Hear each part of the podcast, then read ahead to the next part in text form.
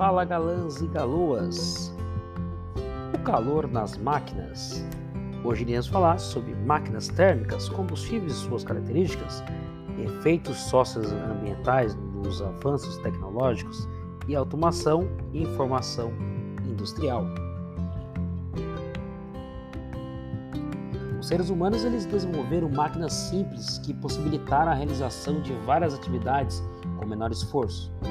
Ao longo do tempo também foram inventadas máquinas complexas que proporcionaram maior precisão e redução do tempo necessário para a execução dessas e de muitas outras tarefas cotidianas. Muitas máquinas foram e continuam sendo criadas com o objetivo de levar a qualidade de vida das pessoas. Há máquinas muito simples e outras bastante sofisticadas que dependem de algumas formas de energia para funcionar. Uma delas que nós iremos citar nada mais é do que as máquinas térmicas. Um exemplo de máquina térmica que nós temos, uma Maria Fumaça, que é aquele trenzinho maravilhoso que anda sobre os trilhos. Ele possui ou ele é considerado uma máquina térmica que virá que contribuiu e contribui gradativamente para as pessoas pudessem realizar as suas próprias atividades em menos tempo.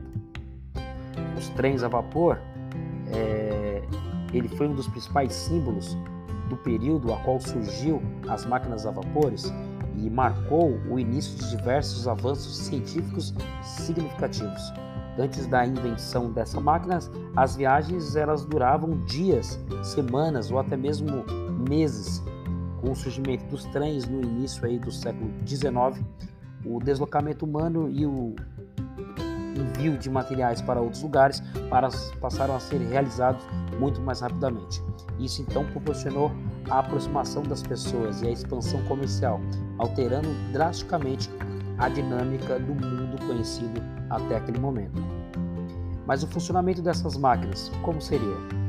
O processo é algo simples de funcionamento das, das, das máquinas térmicas, é, que é iniciado por uma reação de combustão que requer a presença então do combustível, no caso o carvão ou lenha, né? E do comburente, que é o oxigênio, e da ignição. As primeiras máquinas térmicas elas utilizavam vapor originado de uma caldeira externa, que era aquecido por uma reação de combustão. As locomotivas a vapor existentes até hoje a queima do carvão mineral é usado como forma de calor. O calor produzido esquenta a água das caldeiras, gerando um vapor que, por estar em um sistema fechado, aumenta sua pressão e os pistões são acionados, movimentando aí as rodas e, consequentemente, a locomotiva toda. Esse meio de transporte ele existe e é chamado de vagão ou simplesmente reboque, no qual são armazenados os combustíveis a água necessária é, para suprir aí o forno e a famosa caldeira. No caso das máquinas que utilizam calor como fonte de energia ou simplesmente fluxo e o caminho do processo, né, é importante nós salientarmos a produção de energia química pela queima do combustível, transformação de energia química em energia térmica, no caso calor, transferência do calor para a máquina transformação de parte da energia térmica em energia cinética, movimento, e a transferência de energia térmica restante para o ambiente. Mas nós podemos resumir isso tudo. As máquinas térmicas, elas trabalham a partir então do calor recebido, que por sua vez gera trabalho mecânico, ou seja, movimentação do objeto.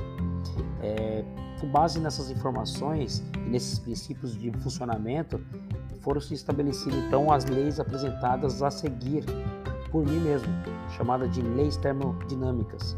A primeira lei e a segunda lei.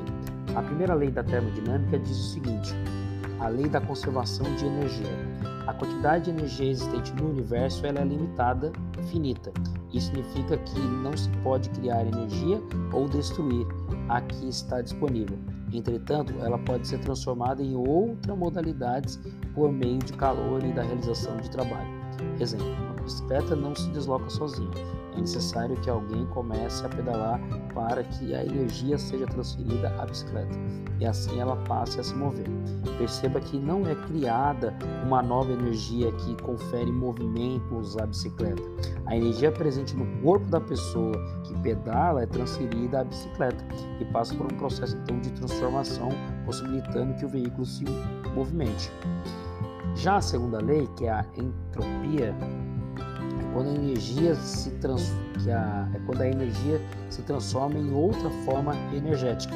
Uma parte dela é utilizada e outra é ela se dissipa, ou seja, se espalha, se desperdiça no ambiente de forma de calor, ou seja, que durante o processo de transformação a energia empregada não é totalmente aproveitada. Então esse fenômeno ele recebe o nome de entropia. Exemplos disso é, antes de assar um bolo, aquecemos então o forno, né? E embora o objeto aí de calor gerado seja somente assar o bolo, não é possível limitá-lo exclusivamente ao bolo. O vidro, os metais que compõem o forno também são aquecidos. Então, portanto, nós podemos assarmos o bolo e perdemos energia aquecendo outros materiais que não se tornaram bolo, no final das contas. Tá? Bom, a energia usada inicialmente para o funcionamento então das máquinas térmicas, elas não podem ser reutilizadas, considerando-se que esse é um processo irreversível, tornando-se necessário o emprego de uma nova quantidade de energia para dar continuidade ao trabalho. Para compreender aí melhor esses conceitos, bastante relembrarmos aí que o exemplo do bolo, né, que nós não podemos guardar energia já utilizada para assar um outro bolo outro momento. É, essa dinâmica ela é observada não apenas nas máquinas térmicas, mas também em qualquer sistema termodinâmico, como por exemplo o corpo humano. Para se obter energia e realizar trabalho, movimentos, pensamentos e ações, precisamos nos alimentar. A absorção de nutrientes é, vai nos propiciar a transformação de energia química empregada em manutenção das células e de todas as funções orgânicas vitais. Porém, parte dessa energia aquece o corpo e logo o corpo, logo o calor corporal no caso, né? A energia dissipada pelos processos de transformação ali. E o desenvolvimento dessas máquinas, no caso, possibilitou a produção de motores de combustão interna, disponíveis nos veículos elétricos e naqueles que de ignição que é gerada por uma faísca elétrica. Os motores a vapor eles não são encontrados em usinas termoelétricas, mas nas quais a eletricidade é produzida a partir do calor gerado pela queima de combustíveis fósseis ou de derivados do, petróleo principalmente. Uma outra característica importante que nós temos aí dos combustíveis, né, é o seguinte: os combustíveis eles irão apresentar características diferentes e eles afetam o ambiente de maneira distinta, sempre de modo positivo, né?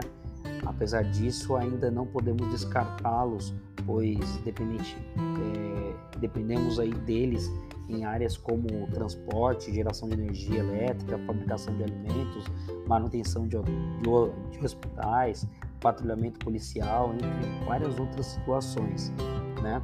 Mas existem os principais combustíveis a qual nós utilizamos hoje em dia. Um deles é o petróleo, né? Que é aquela substância que vem à base do famoso hidrocarbonetos, né? Constituído aí principalmente de carbono, hidrogênio, enxofre, nitrogênio, né?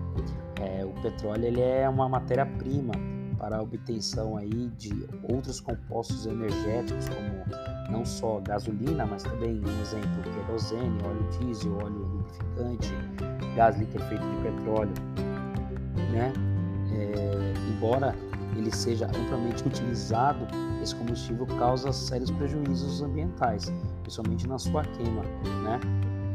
Que acontece a eliminação principalmente do dióxido de carbono ou simplesmente é, gás carbônico na atmosfera, que é extremamente tóxico aí, né?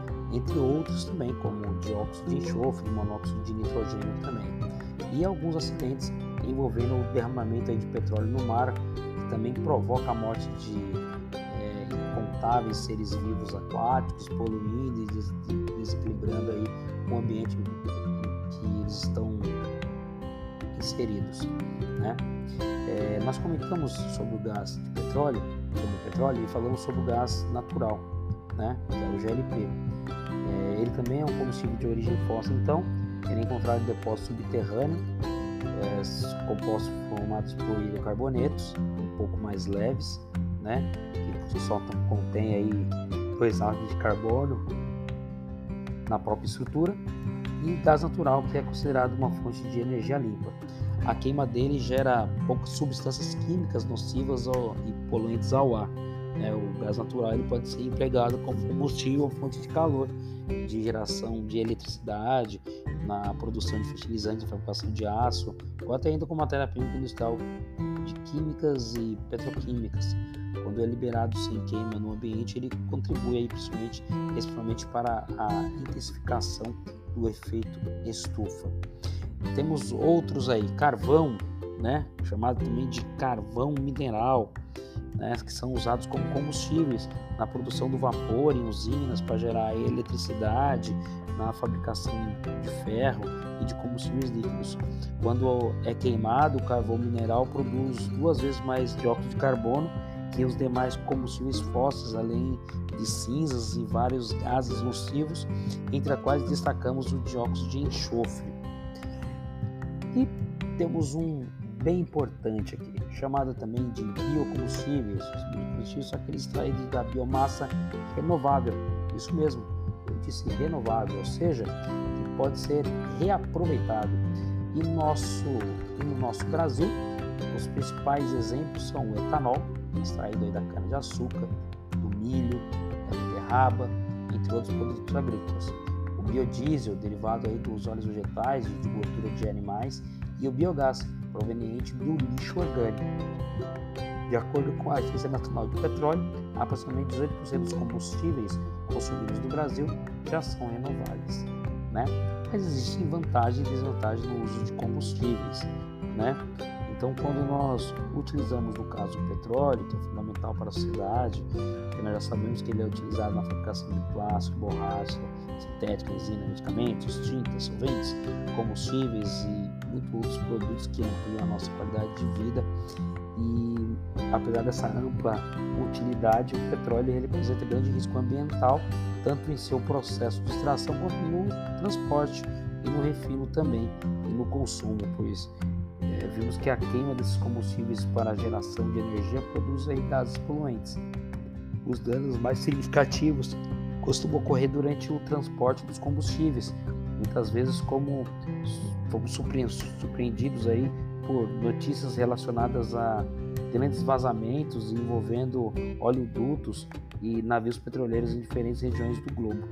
O petróleo se espalha em alto mar levado aí pelas correntes marítimas e ocasiona sérios prejuízos aos seres vivos que habitam ali as áreas atingidas.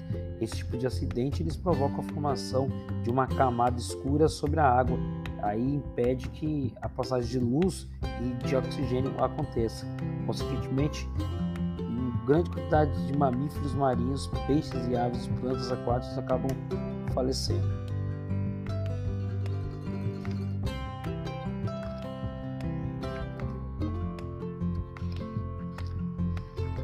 efeitos socioambientais dos avanços tecnológicos. A partir do, de meados do século XVIII, um conjunto de mudanças relacionadas ao trabalho alterou para sempre a organização social de todo o nosso planeta.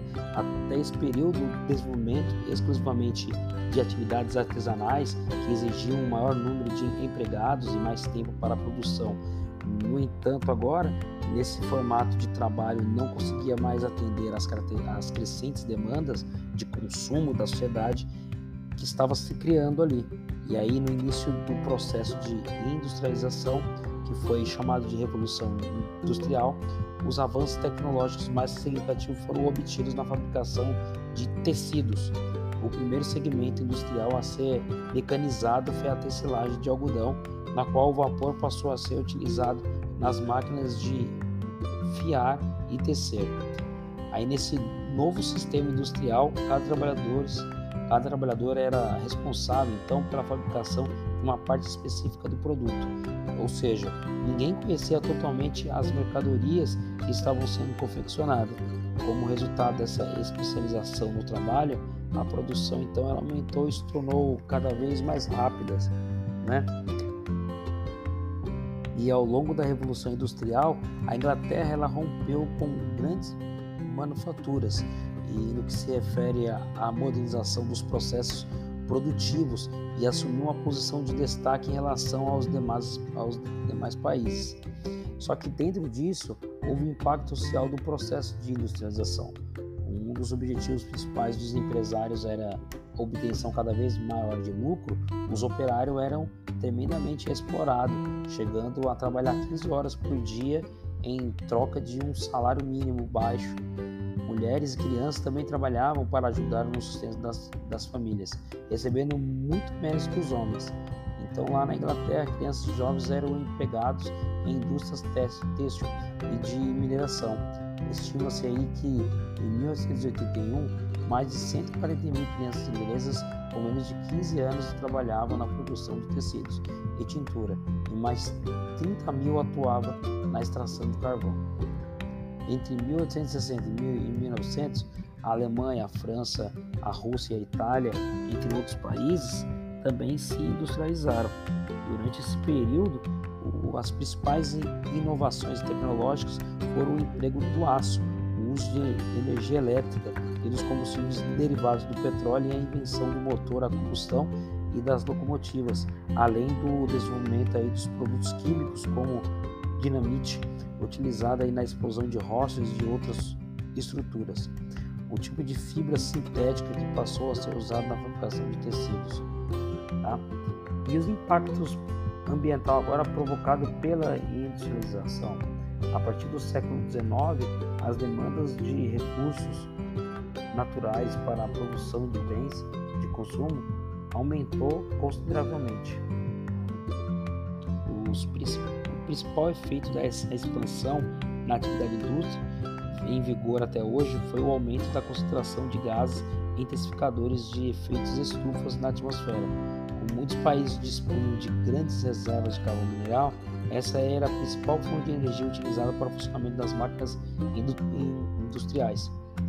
Os problemas é que o problema de tudo isso é que, como vimos, a queima desses combustíveis fósseis produz quantidades expressivas de gases tóxicos que acentuam o efeito estufa e provocam um fenômeno conhecido como chuva ácida. Na atualidade, os processos industriais continuam gerando muitas substâncias poluentes. Embora a, as indústrias utilizem energia elétrica, que é considerado uma fonte de energia limpa, não há casos em que a produção depende de usinas de carvão, cuja queima libera gases nocivos na atmosfera, ou de usinas nucleares, as quais estão potencialmente sujeitas a riscos de acidentes que podem provocar danos ambientais irreversíveis. Devemos também considerar os resultados da produção de bens do mesmo, da qual deveriam materiais biológicos, gases e líquidos se, contaminam as fontes de água e solo e o ar, contribuindo para a extinção de diversas espécies animais e até mesmo vegetais.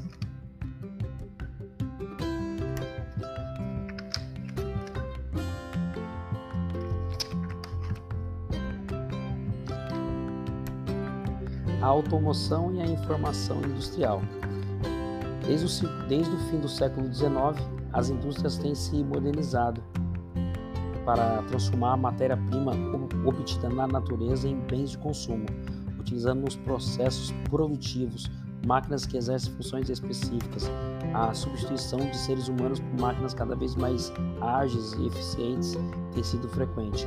A permanência no mercado do trabalho passou a exigir cada capacitação profissional, tanto para o desempenho de diferentes funções a fim de atender às múltiplas demandas industriais, quanto para o constante aquisição de conhecimento possibilitem o manejo de novas ferramentas tecnológicas. Um forte abraço, Fica com Deus. Ciências só para os fortes.